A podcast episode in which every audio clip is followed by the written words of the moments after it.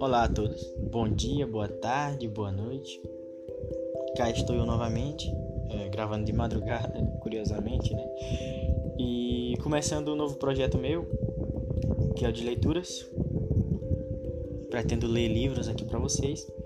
É, eu tô com plano de ler todos da trilogia de cinco livros do Guia do Mochileiro das Galáxias, do Douglas Adams, mas de início, como é algo introdutório, eu vou ler o Comunicação Não Violenta do Marshall Rosenberg. Só para introduzir mesmo, pretendo ler um episódio, um capítulo por episódio, sabe? E este é o primeiro episódio, né? E daí eu vou começar a leitura e é um teste, sabe? Depois eu vou ler outras coisas, mas a ideia agora é terminar de ler esse livro.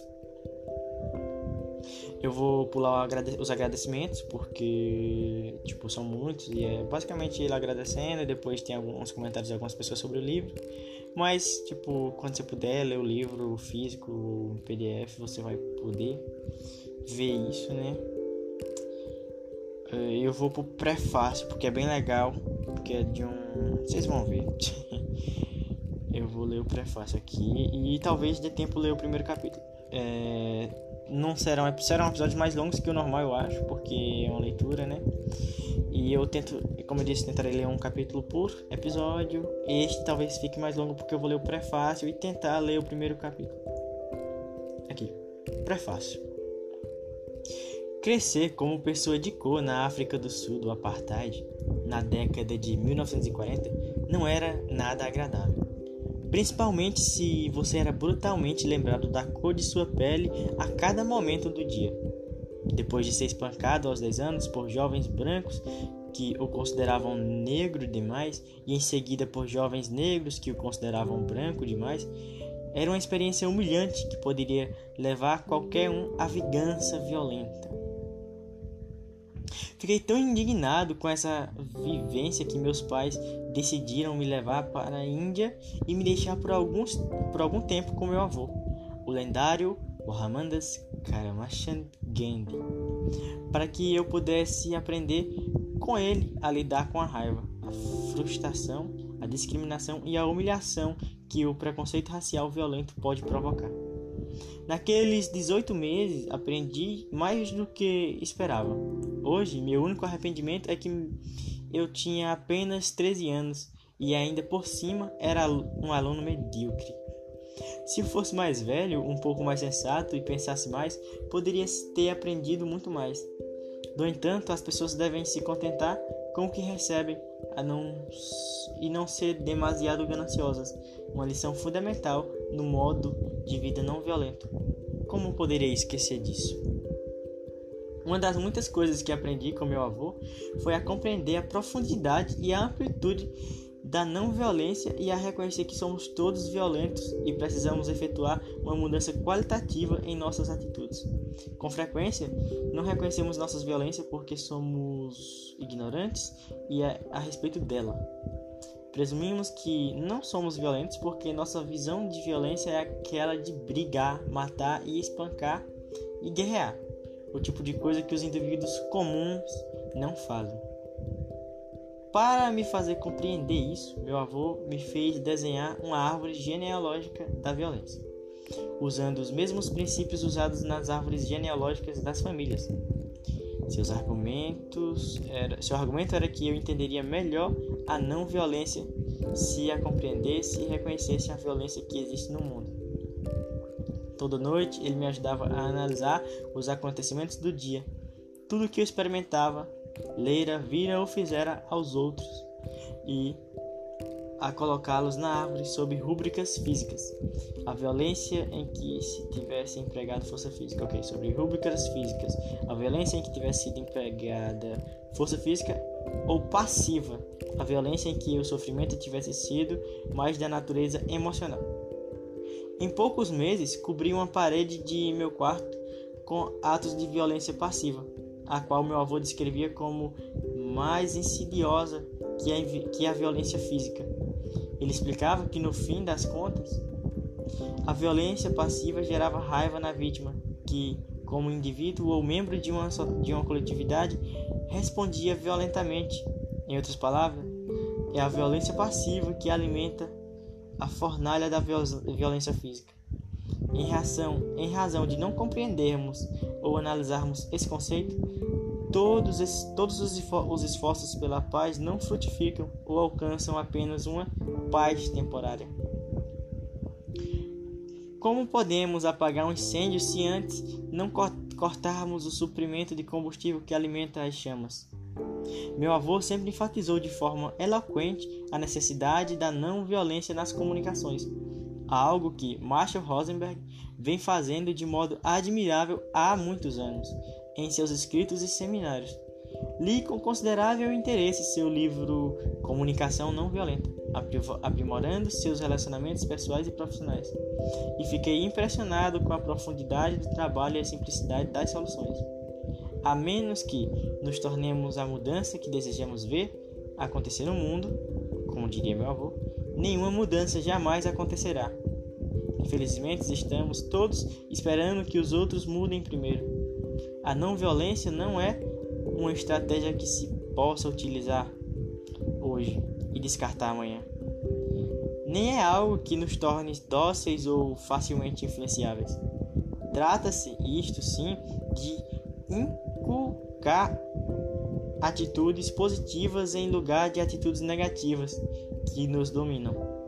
Tudo que fazemos é condicionado por motivações egoístas. Que vantagem eu levo nisso?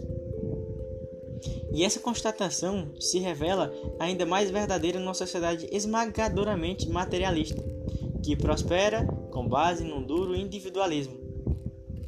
Nenhum desses conceitos negativos leva à construção de uma família, comunidade, sociedade ou nação homogênea.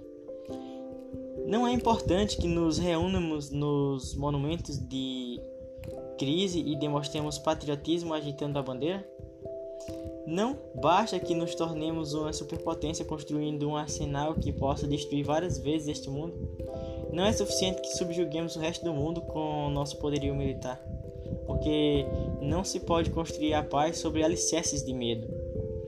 A não violência significa permitirmos que venha à tona aquilo que existe de positivo em nós e que sejamos dominados pelo amor, respeito, compreensão, gratidão, compaixão e preocupação com os outros.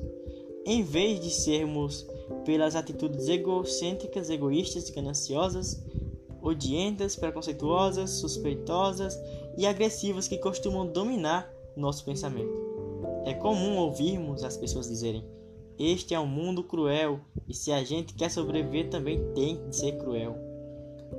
Tomo humildemente a liberdade de discordar de tal argumento. O mundo em que vivemos é aquilo que fazemos dele. Se hoje é impiedoso, foi porque nossas atitudes o tornaram assim. Se mudarmos a nós mesmos, poderemos mudar o mundo. E essa mudança começará por nossa linguagem e nossos métodos de comunicação.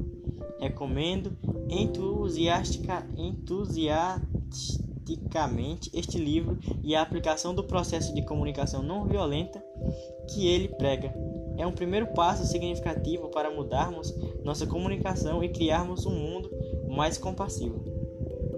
Arun Gandhi, fundador e presidente do MK Gandhi Institute for Non-Violence. É, minha pronúncia é realmente muito ruim. Eu acho que agora tem um poema. Palavras são janelas. Abre parênteses.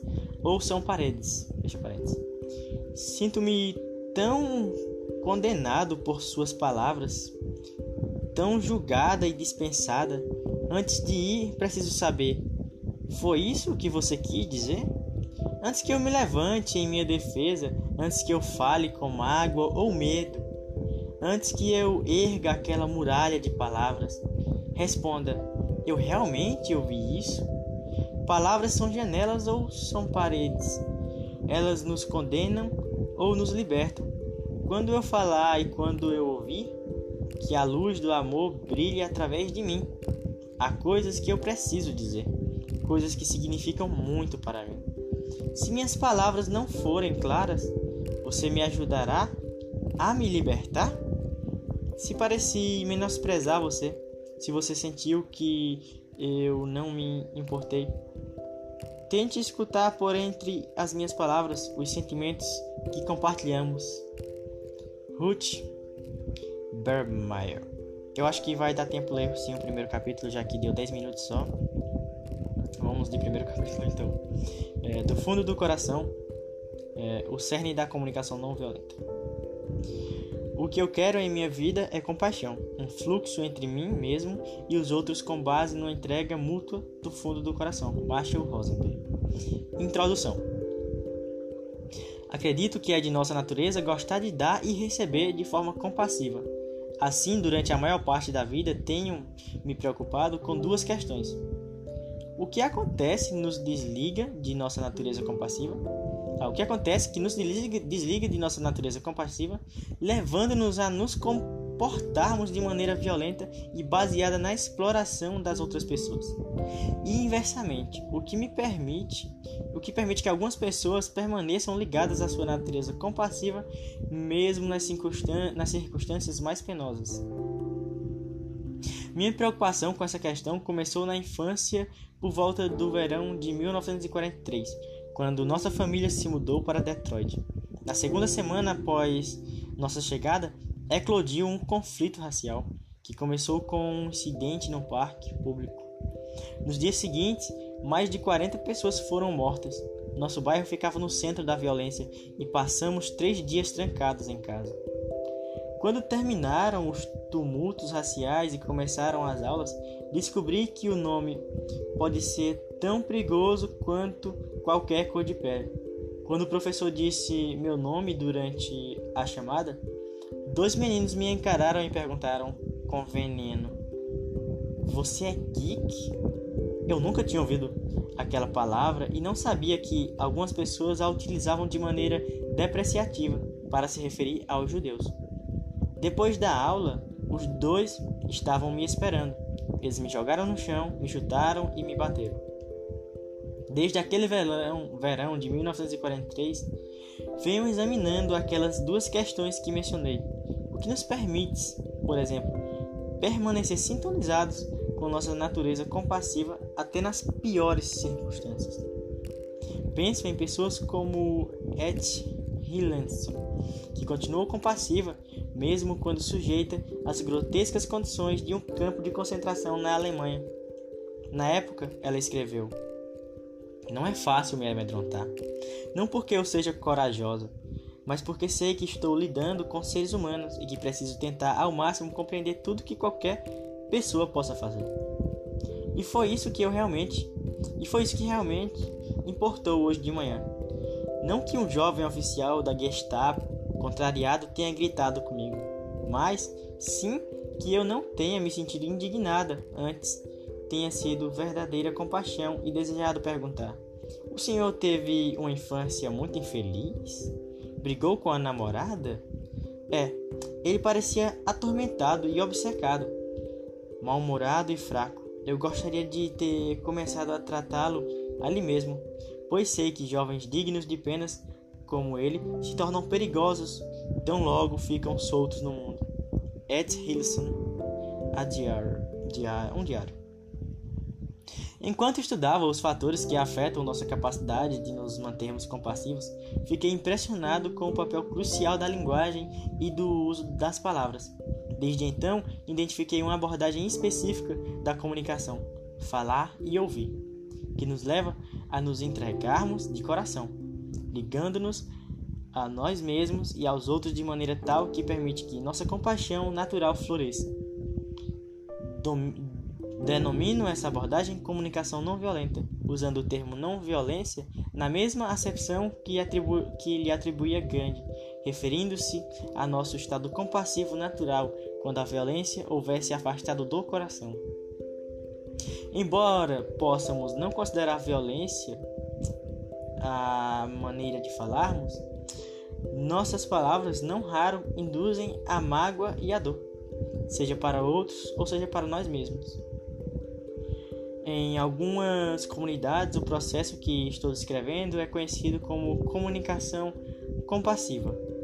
Em todo este livro, a abreviatura CNV será utilizada para se referir à comunicação não violenta. CNV, uma forma de comunicação que nos leva a nos entregarmos de coração. Ok, eu meio que terminei a introdução e aí começa outra parte, né? Uma maneira de concentrar a atenção. Eu vou deixar para o próximo episódio, porque já estamos em 15 minutos aqui. De qualquer forma, peço desculpa por, pelos meus inúmeros erros de, na leitura, dicção e tudo mais. É, esse foi o primeiro que eu gravei, sabe? Então eu tô pegando jeito ainda, me acostumando. Espero que nas próximas eu esteja melhor. Mas é isso, eu acho que eu vou gravar o próximo episódio já agora e já vou postar dois episódios de uma vez. Obrigado por escutar até aqui.